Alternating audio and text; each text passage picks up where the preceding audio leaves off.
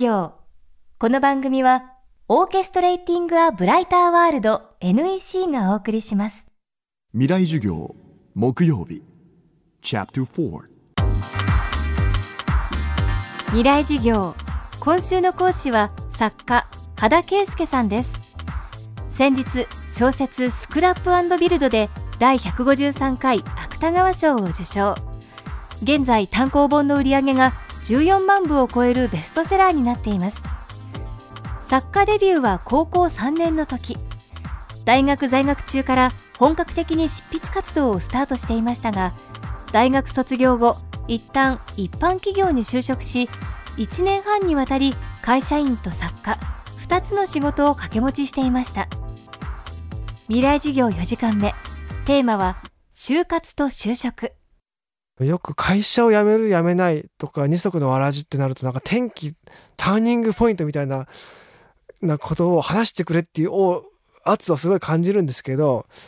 人生って実そんなに劇的なもんかっていう疑問がやっぱあるんですね。なんとなく会社に入ってなんとなく会社辞めて専業作家になっちゃったなって。でも最初から作家でやっていくっていうのは最初から決まっていたこと。だから転機が存在しないっていうのが自分にとっての現実ですね。会社員をやってよかったと思うことは会社員経験は大したことがないなってことが分かったのが一番の収穫だなっていうのは実のとこですね。まあ1年半しか勤めなかったんで多分本当に10年以上やってる方と比べたら何も経験していないに等しいんですが最初入社して最初の3ヶ月とかはいろんなことが新鮮でいろんな経験してるなって感じもあったんですがやっぱ人間ってストレスを減らすためにいろんな日々の忙しいことをルーチン化する脳の作用ってあると思うんですよ。の中でやっぱ刺激ってもう3ヶ月を過ぎたら途端に少なくされ、少なくなってくる。その縮小化される。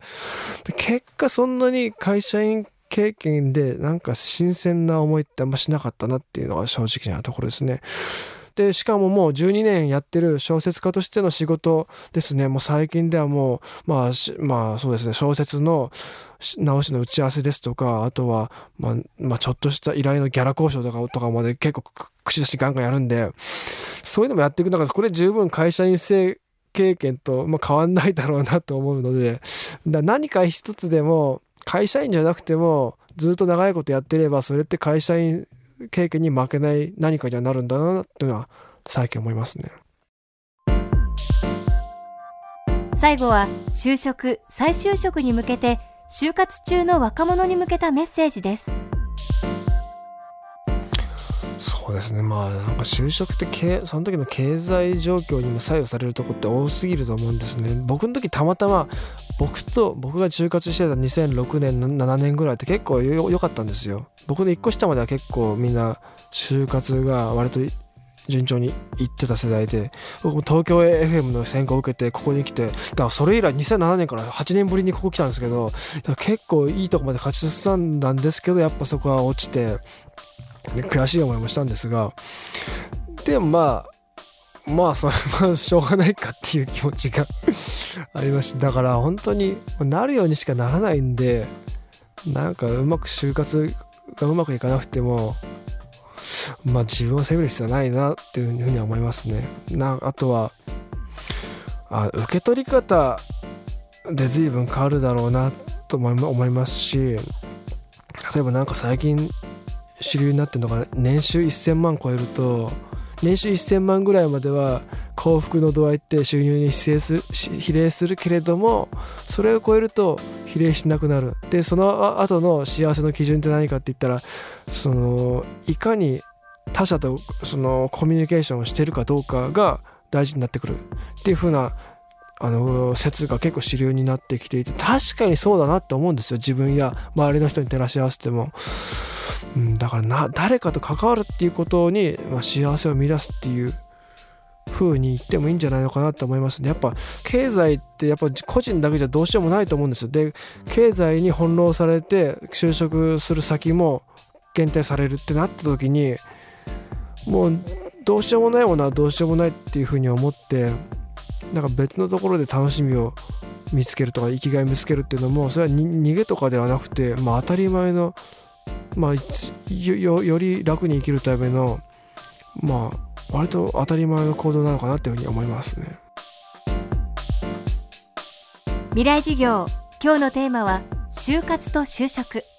今週の講師は作家の羽田圭介さんでした。来週は元女子バドミントン選手でスポーツインストラクターの小倉久美子さんの講義をお届けします。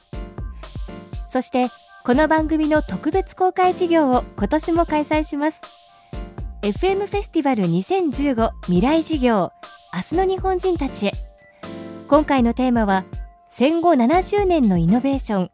新しい日本人の突破力です。日程は10月3日土曜日会場は東京 FM ホール。教壇に立つのはノーベル物理学賞を受賞した電子工学者中村修二さん。演出家宮本亞門さん。日本紛争予防センター理事長瀬谷留美子さんです。